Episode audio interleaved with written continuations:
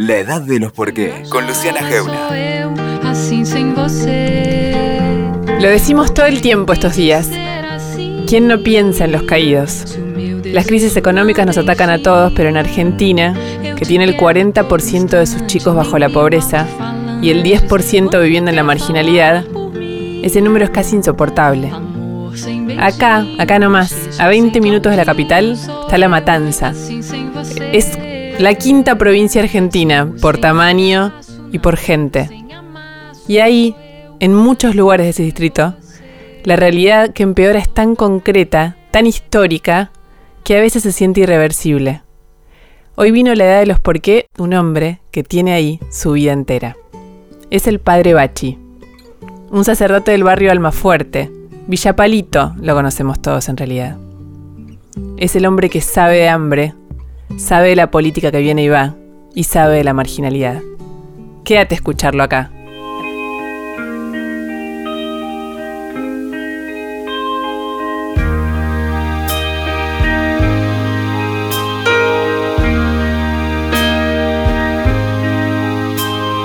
Time of my confession,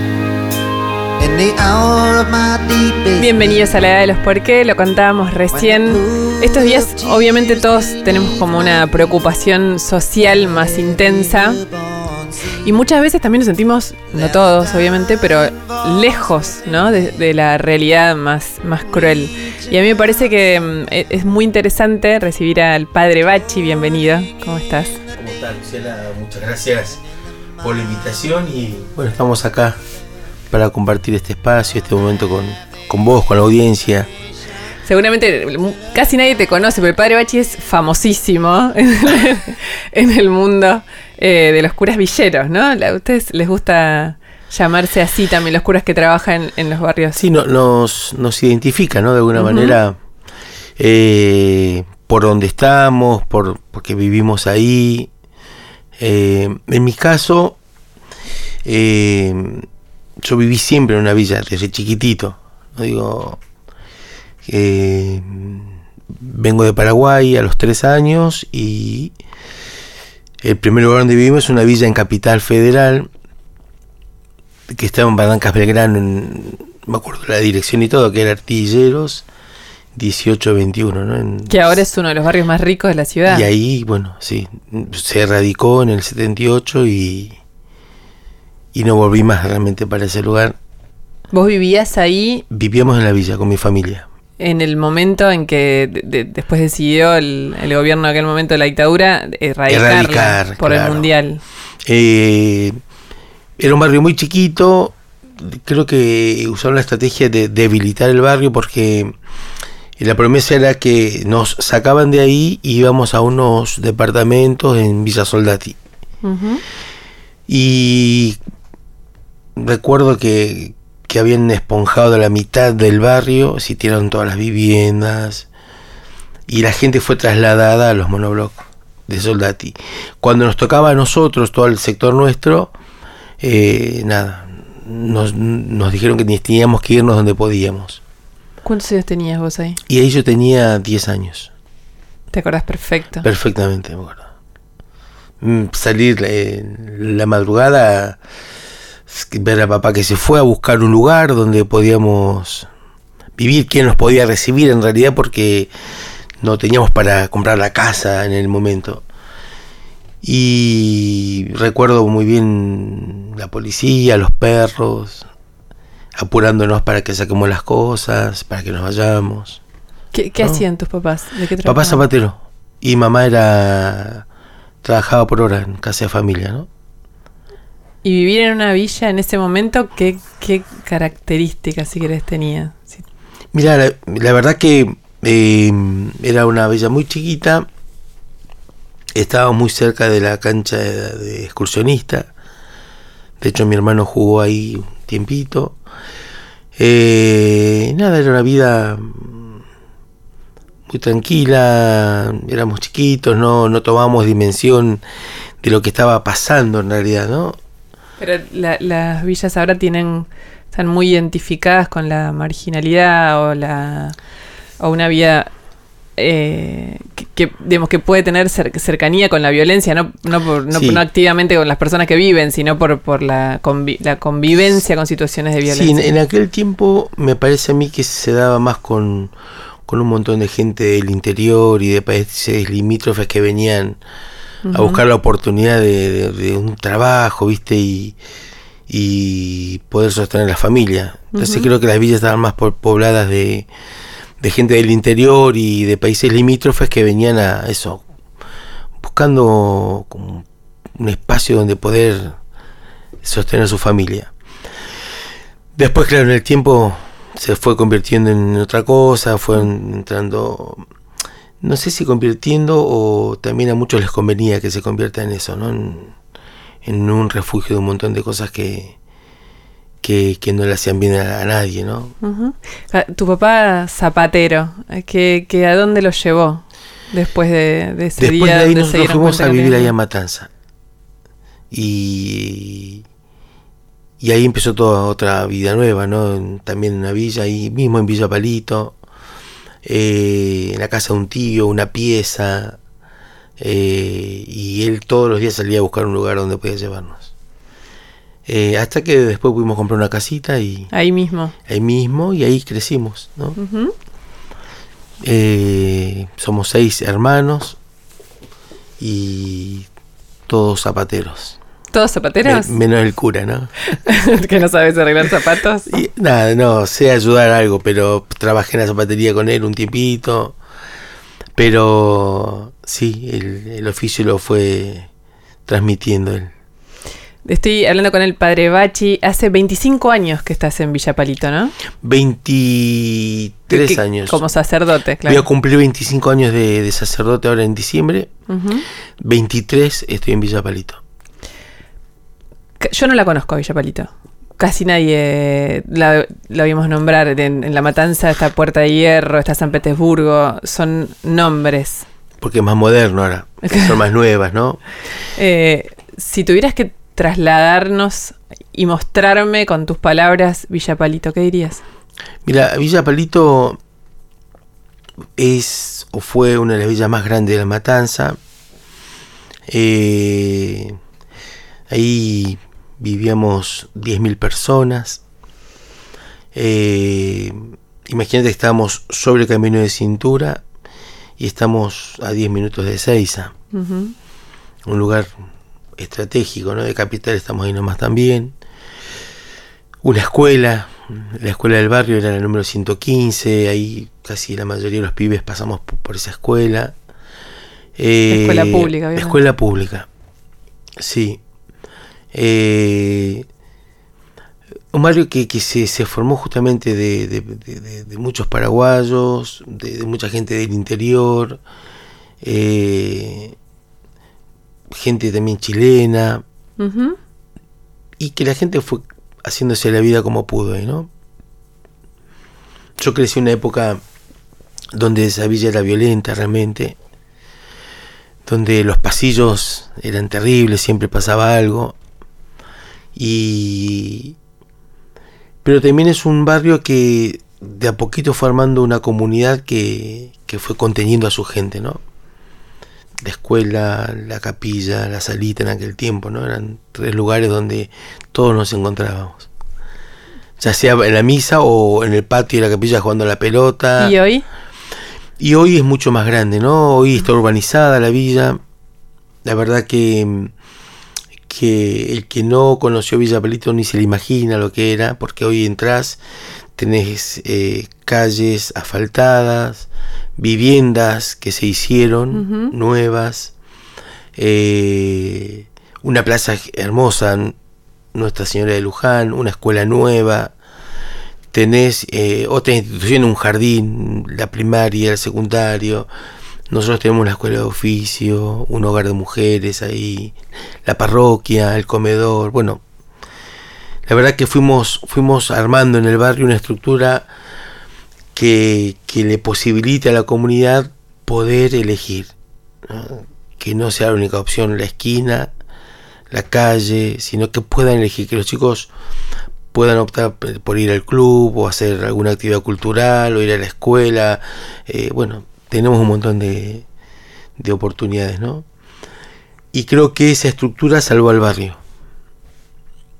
Eh, poder tener muchas instituciones que, que, que, abran puertas y generen espacios, salvó a la comunidad de que no se quede eh, atada o esclava del narcotráfico, de, de la delincuencia, ¿no? Eso, vos sentís que mm, la urbanización, cuando Eso pasó hace relativamente poco, ¿no? Y el barrio tiene por lo menos urbanizado 17 años. Se llama Barrio Almafuerte Barrio ahora. Almafuerte- siempre se llamó Barrio Ah. Almafuerte, Sí, pero históricamente se la conoce por Villa Palito. por Villa Palito. Sí, entonces, si vos decís voy al barrio más fuerte, ¿dónde queda? Mm. ¿No? Es decir, ¿dónde queda? Y decís Villa Palito, ah, dicen, bueno, no, ahí no voy. Un remis, por ejemplo, ¿no? No, no, ahí no voy. Entonces, eh, tenés un nombre que asusta y el otro que genera un poquito más de, si se quiere, más de integración, ¿no?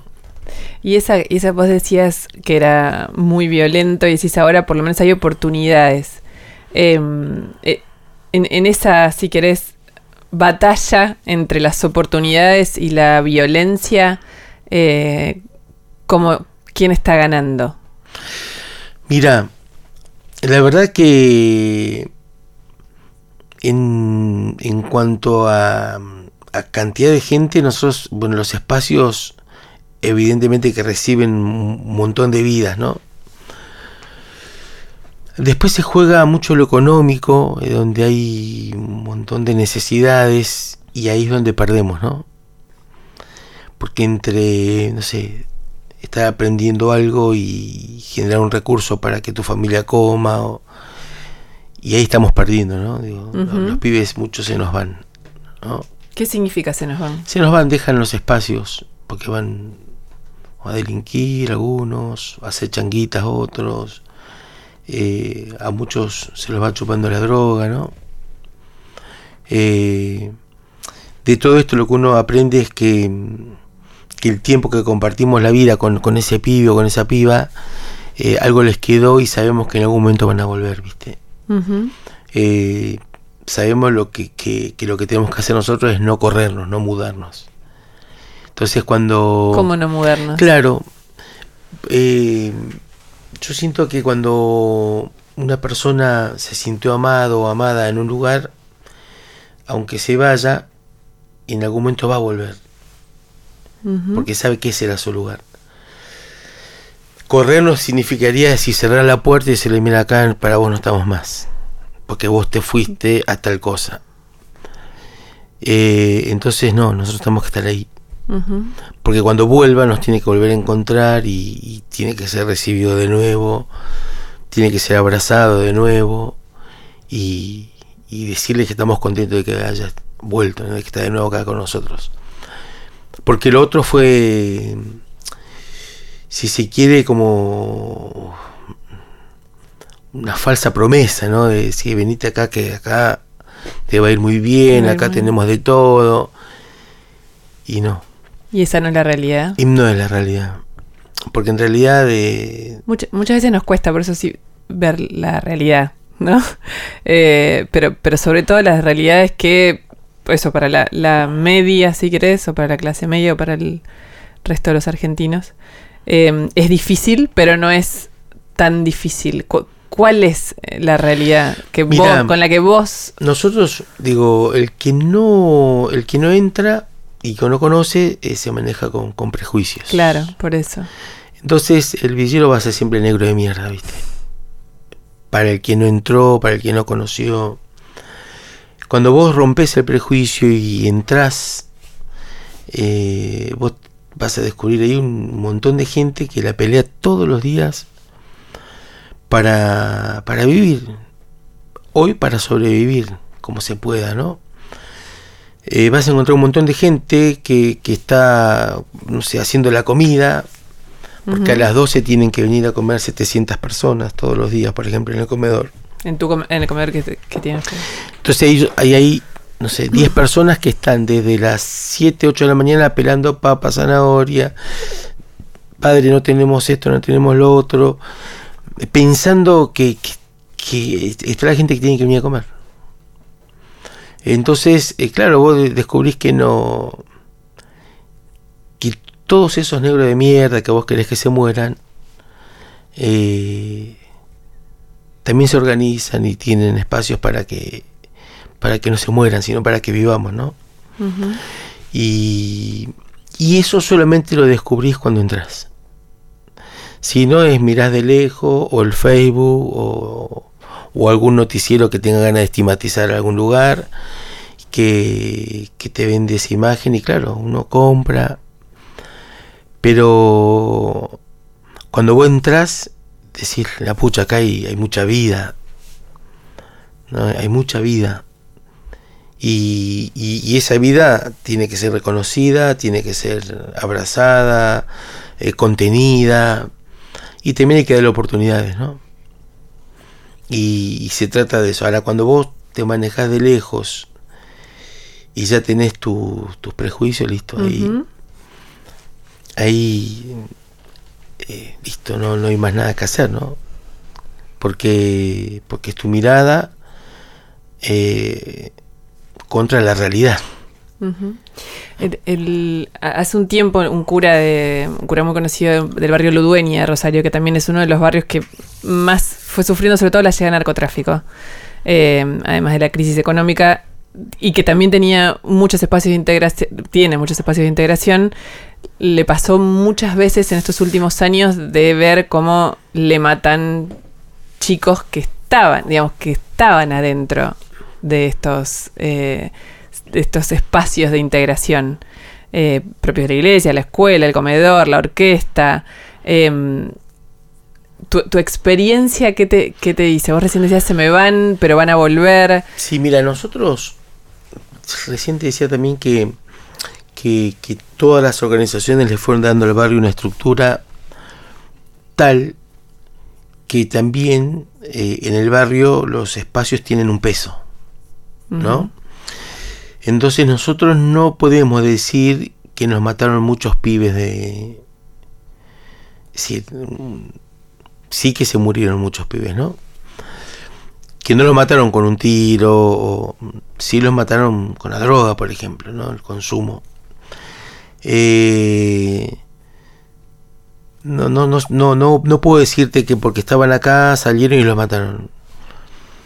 Pero, pero sí que a muchos pibes que no pudieron llegar, por ejemplo, porque antes lo- los encontró una bala, hay muchos y, y muchos que quizás se fueron eh, tampoco volvieron porque habrán salieron a delinquir o algo y también los mató la policía o algo, ¿no? Pero no es una represalia de, del barrio, Del barrio. contra estos pibes, ¿no? ¿Y dónde, dónde entra la fe? Vos hace, como decías antes, vi- vivís eh, en Villa Palito desde que te, te vivís en una villa desde que, desde que llegaste a la Argentina. Sí, Y en Villa Palito desde que tenías 10 años. sí. Em, ¿Dónde entra la fe? En, en esto? Mira, en mi caso la fe entró desde siempre con, con mi mamá, ¿no? Que, que es una mujer que, que vive rezando por, por nosotros, desde siempre, ¿no? Desde que tengo uso de razón, por lo menos. Eh, ahí entra la fe. Lo que yo descubro en Villa Palito después es la fe compartida, ¿no? Es decir, que hay otros que también eh, van haciendo camino. Pero lo descubro ya en mi adolescencia, ¿no? De, de chiquito no quería saber nada. La verdad que mi mamá que me Con ir a quería- misa. No, no quería saber nada, no, no. Era, era, si podía, no sé, esconderme en algún lado, me escondía para no ir. Pero después la vida te va formando y, viste, vas tomando conciencia de un montón de cosas que, que vos decís, bueno, che, o me encuentra en la esquina chupando cerveza, o me encuentra jugándome por el otro, viste. Sí. Y me acuerdo que la opción mía fue esa, empezar a, juntarme con otros que, que tengan ganas de hacer algo por los demás. Y, y creo que ahí fue empezó el- mi camino, digamos, ¿no? Y un punto de referencia dentro del barrio era la capilla. Entonces, por ejemplo, empecé dando catequesis. Pero no por el catequesis, sino por, la, por lo colectivo. Claro, de ganas de hacer algo, Sí. ¿viste? Entonces, como era agrupar a los chicos, poder compartir la fe, hablar de Dios, ahí vos conocías a los papás, a la también es, tanto la escuela como la capilla a mí me dio la oportunidad de, conocer el barrio, ¿no? De integrarme a un montón de gente que ni me imaginé que, que existía. Entonces ahí la fe lo que me sirvió a mí fue para, para estar al servicio de otros. Estoy conversando con el padre Bachi de Villaparito de la Matanza.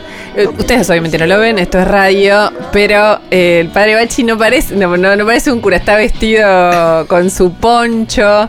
Eh, y, digo esto ¿por qué? porque representas vos y con todo un grupo de, curas que, el padre Pepe fue como un poco el emblema, el primero que digamos, sobresalió en ese sentido, como está, estos padres, estos curas villeros que siempre existieron pero que aparentemente en, los últimos años, y sobre todo con, el empeoramiento de la, crisis económica de Argentina, están como organizados, como funcionando, hilvanados entre ustedes. ¿Es así? Sí, sí. Eh, los curas villeros existen ya en, Buenos Aires, en Capital, con toda la cama del Padre Mujica. Eh, después Monseñor, eh, cuando era arzobispo de Buenos Aires, eh, creó el equipo de cura de las villas, el en ese momento. Y pero ya eh, en paralelo en el conurbano había un montón de curas que, que, estábamos trabajando, viviendo en las villas, ¿no? ¿Te, eh, sentías solo antes de...? Sí, terrible. El conurbano, eh, primero que es tan grande y es complicado que nos organicemos que, el trabajo en las villas siempre fue en soledad. ¿eh? Digo, no, no teníamos un equipo. Eh, entonces vos tenías que, bueno, pararte en el medio del barrio y, y hablar con Dios y que Él te acompañe en todo lo que tenías que hacer y, y que todo lo que, que, pueda salir que sea para el bien del otro. No meter la pata, ¿viste? Porque uno puede también equivocarse. Eh, porque te, tienes una realidad que, que por donde la mires eh, se perciba la vida, ¿viste? Eh, ¿Qué, sería equivocarse? Claro, que no, nada que, que a vos te comprometa la vida del otro o, o, deje afuera a un montón de gente que, que está necesitando una iglesia bien cercana, ¿viste? Porque a veces la, la, tendencia nuestra de los curas es centrar todo en la sacristía, el templo parroquial y, y entonces el mundo es el que está ahí adentro, ¿viste? Y el mundo no está ahí adentro. Y el mundo es parte, pero no el mundo, ¿viste? Y afuera tenés una multitud de gente que está gritando. Quizás no, no en un primer momento dame catequesis, pero si el pan, la luz, el agua, eh, el remedio, entonces había que pararse en, el barrio eh, tratando de escuchar todos esos gritos, ¿viste? Y en el conurbano se complica un poco más porque no tenés el, recurso de, por el que hay en, Capital Federal, ¿no? Pero bueno, entonces, mientras estaban acá en, el conurbano, en Capital, también en el conurbano, en varios lugares, muchos curas haciendo algo, intentando acompañar la vida de, de la gente, ¿viste? Después, eh, bueno, viene providencialmente el nombramiento de, del Papa Francisco, ¿no? Monseñor Bergoglio, y, y él creo que le da, nos da, si se quiere, la posibilidad de que se nos vea, ¿no? Y ya no eran los curas villeros como, como como algo marginal, claro. Sino como... porque en la propia iglesia también es, es muy política y es muy... Sí, sí, sí. No, no quiero estoy pensando en la palabra que quiero utilizar, digo, pero que puede marginar sí, sí, de hecho a los suyos también. Cuando vos decís, che, ¿dónde estás de 40 lugar? Pero ahí no te des miedo, no, no. Y no, la verdad que, que estoy feliz ahí, ¿no? eh, creo que, bueno, con, con el Papa Francisco eh, se entiende que, es una opción evangélica y no eh, una opción ideológica o, o un castigo. No, no, no, es una opción evangélica, ¿no? ¿Lo conoces? A Francisco lo, lo, lo, lo vi acá cuando era cardenal y ahora como papa tuve la oportunidad de también providencialmente de ir a de haber de estar con él un ratito. Eh, gracias a que Monseñor Ojea no, no, nos regaló la oportunidad de, de viajar a Roma, estuvimos tres, cuatro días. ¿Quiénes estuvieron? Eh, nosotros tenemos hogares de, de, de, de, varones y mujeres que están haciendo un proceso de recuperación, ¿no? Entonces él una vez me llama y me dice, me pregunta si era el padre Bach, dije que sí. Él se presenta, soy Monseñor Ojea, y me dice, mira, ¿querés viajar a Roma? Y bueno, yo le dije, pero yo no lo conocía a él, digo, usted me está cargando, le digo, ¿no? Me llama la primera vez, Monseñor Ojea, y ya me dice si quiere viajar a Roma, ¿no? Bueno, ahí se dio la oportunidad de viajar a Roma. Llevamos un chico del hogar que yo tengo, Sí. un chico de un hogar de San Isidro y un chico de un hogar de acá de Constitución. Los cuatro nos fuimos para Europa. Ninguno conocía Europa. Nadie. Estábamos los cuatro perdidos. Pero fue una experiencia muy linda. ¿Y crees que eso nunca hubiera pasado en la iglesia si el Papa no hubiera sido Francisco? No, no, imagínate, no, no creo. No, no creo que, que nosotros ya íbamos a viajar así, ¿no? Eh, de hecho, no, yo no tenía ni el pasaporte porque no. Tampoco me imaginé ese viaje, ¿no? Digo. La primera vez que viajo lejos, tan lejos, y ya sea a Roma y para ver al Papa. Pero que tu propia iglesia argentina tampoco tuviera te hubiera sacado de Villapalito para llevarte a, a- a Roma. en otra- impresionante, fue impresionante. Y fue una oportunidad muy, muy linda, ¿no? Digo, una experiencia que hasta hoy no terminé de entenderla, ¿no? Primero, ¿por qué, por qué uno, por qué se dio así? ¿Por qué eh, si hay tantos curas y tantos lugares, ¿no? Bueno, también Dios tiene sus regalos, ¿viste? La Matanza, además de ser uno, uno de los distritos más complejos en términos sociales, de, de tener mayor índice de pobreza, de aparte de una población altísima, es uno de esos botines de la política, ¿no? ¿Cómo, cómo, cómo se ve desde adentro la llegada y la salida de la política a lo largo de todos estos años que vos estuviste ahí? Mira, creo que Villa Palito no, no, no es distinta a todas las villas. Para muchos es un espacio de oportunidad durante las elecciones, ¿no? Donde hay mucha gente viviendo, entonces Estamos en una temporada de elecciones. ¿Qué cambia cuando Sí. pasa esto? eh, las visitas, ¿no? Se llena de visitas, de, de, de regalos, de, de- promesas.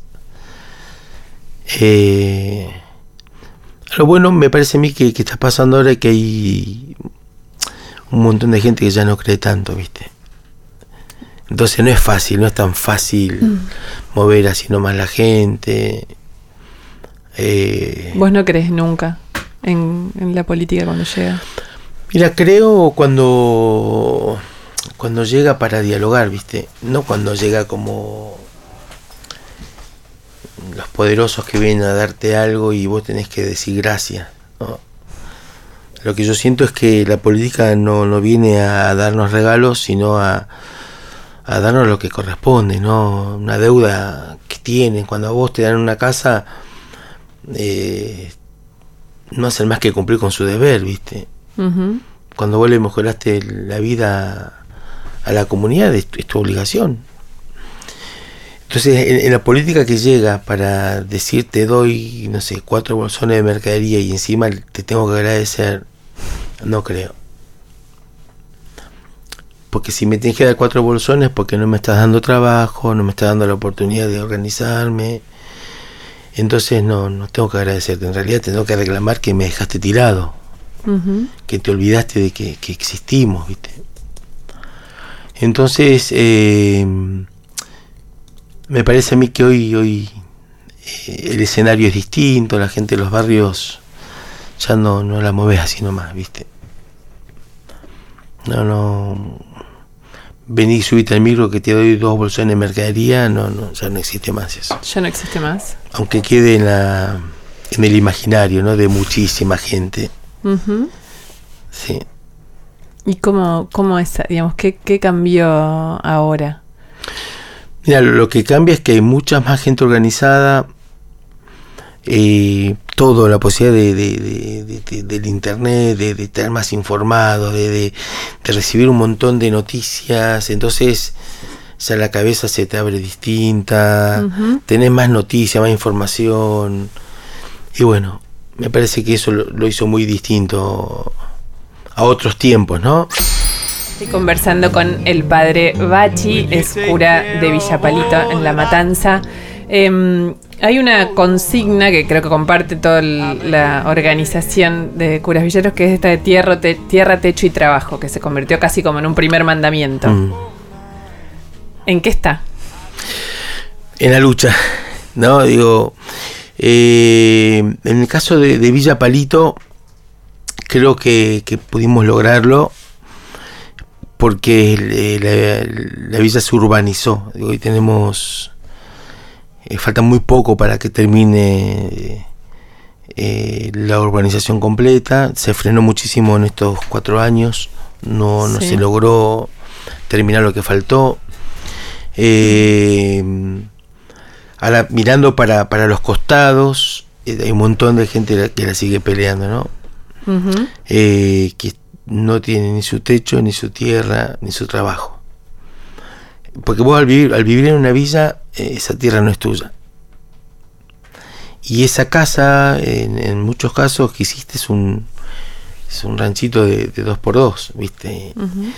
Donde muchos vieron crecer a sus hijos, hoy ven crecer a sus nietos y, y todavía no llegó, ¿no? Pero sí es un reclamo que se viene haciendo muy fuerte y, y bueno, cuando del otro lado no, no, no quieren escuchar o, o no se animan a jugársela, ¿viste?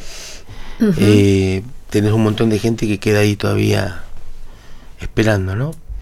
Yo te preguntaba antes de irnos a la tanda esta idea de lo irreversible que a veces se aparece cuando es tan histórico y tan estructural eh, el, estado de, pobreza, de precariedad o esto de falta de condiciones básicas para, para vivir. Eh, esa a veces te, te pesa, lo ves irreversible, no lo ves irreversible, ¿cómo te paras frente a eso? Mira, te pesa porque en el fondo vos estás ahí en el territorio y te duele eh, la vida de todos los días que, eh, que no tienen para comer o la medicación, la sube. eh, yo soy un hombre de esperanza y, y siempre creo que, que se puede cambiar, ¿viste? Claro que no, si vos me planteas, querés que esa gente eh, viva, no sé, como ricos, no, imposible. Pero queremos vivir bien. ¿Qué es vivir bien? Tener tu casa, tu trabajo básico, que puedas comer, que puedas ir a la escuela, que puedas tener para la medicina y, y guardar algo para algún paseo que quieras hacer, ¿viste? Eh, entonces eso, porque lo vivimos, creo que se puede eh, lograr, ¿viste? ¿no? ¿Por qué decís? Porque lo vivimos. Porque estuvimos un, un tiempo donde la gente de la comunidad pudo hacerlo, ¿viste? Eh, pudo... Pero nosotros tenemos un comedor de hoy de 700 personas eh, y veníamos con 300, 350, ¿no? Hoy se, se duplicó el, el número ¿En cuánto tiempo? en, en cuatro años. Caritas que por ahí atendíamos 30, 40 familias que, que son las que sabíamos que hay que ac- acompañar porque hoy están repartiendo bolsones de mercadería para mil familias. Solo en tu Villa Palito, barrio. Villa Palito, hablamos de Villa Palito. Entonces algo pasó ahí, ¿no? En- en- Entonces se acabó la changa, eh, las mujeres que por ahí sostenían con casa de familia ya no lo tienen, eh, mu- mucha gente quedó desocupada, ¿viste? Entonces, eh, eso lo estamos viviendo ahora, ¿no? Eh, Entonces, como lo vivimos, creo que, que se puede revertir y, y se puede vivir un poquito mejor, ¿no? Eh, para mí lo único que, que, que es para siempre es la muerte, ¿no? Todo lo demás se puede, se puede cambiar. Se puede revertir. Sí, sí, sí. Es cuestión de tomar decisiones, de, de mirar un poquito más, de, de, de bajar al, al llano y entender que, que los que están ahí son familias enteras que están reclamando vivir un poquito mejor, ¿viste? Eh, solamente eso, me parece que... Y son decisiones que, eh, que solamente el Estado las puede tomar, ¿no? Si Villa Palito se urbanizó es porque hubo una decisión firme y una organización comunitaria que permitió que, que se logre, ¿no? Ujú.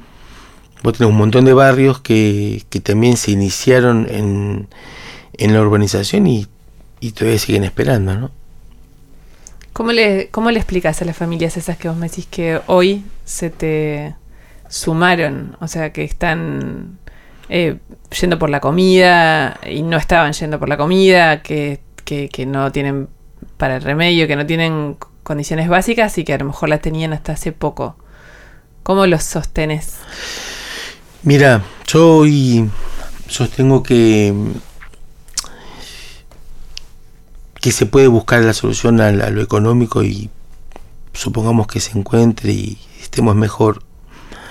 De lo que va a costar salir va a ser de la tristeza, en la que cayó un montón de gente, un montón de familias, ¿viste? La depresión, eh, el vacío, este, sentirte inútil porque no sos capaz de llevarle el pan a- para tus hijos.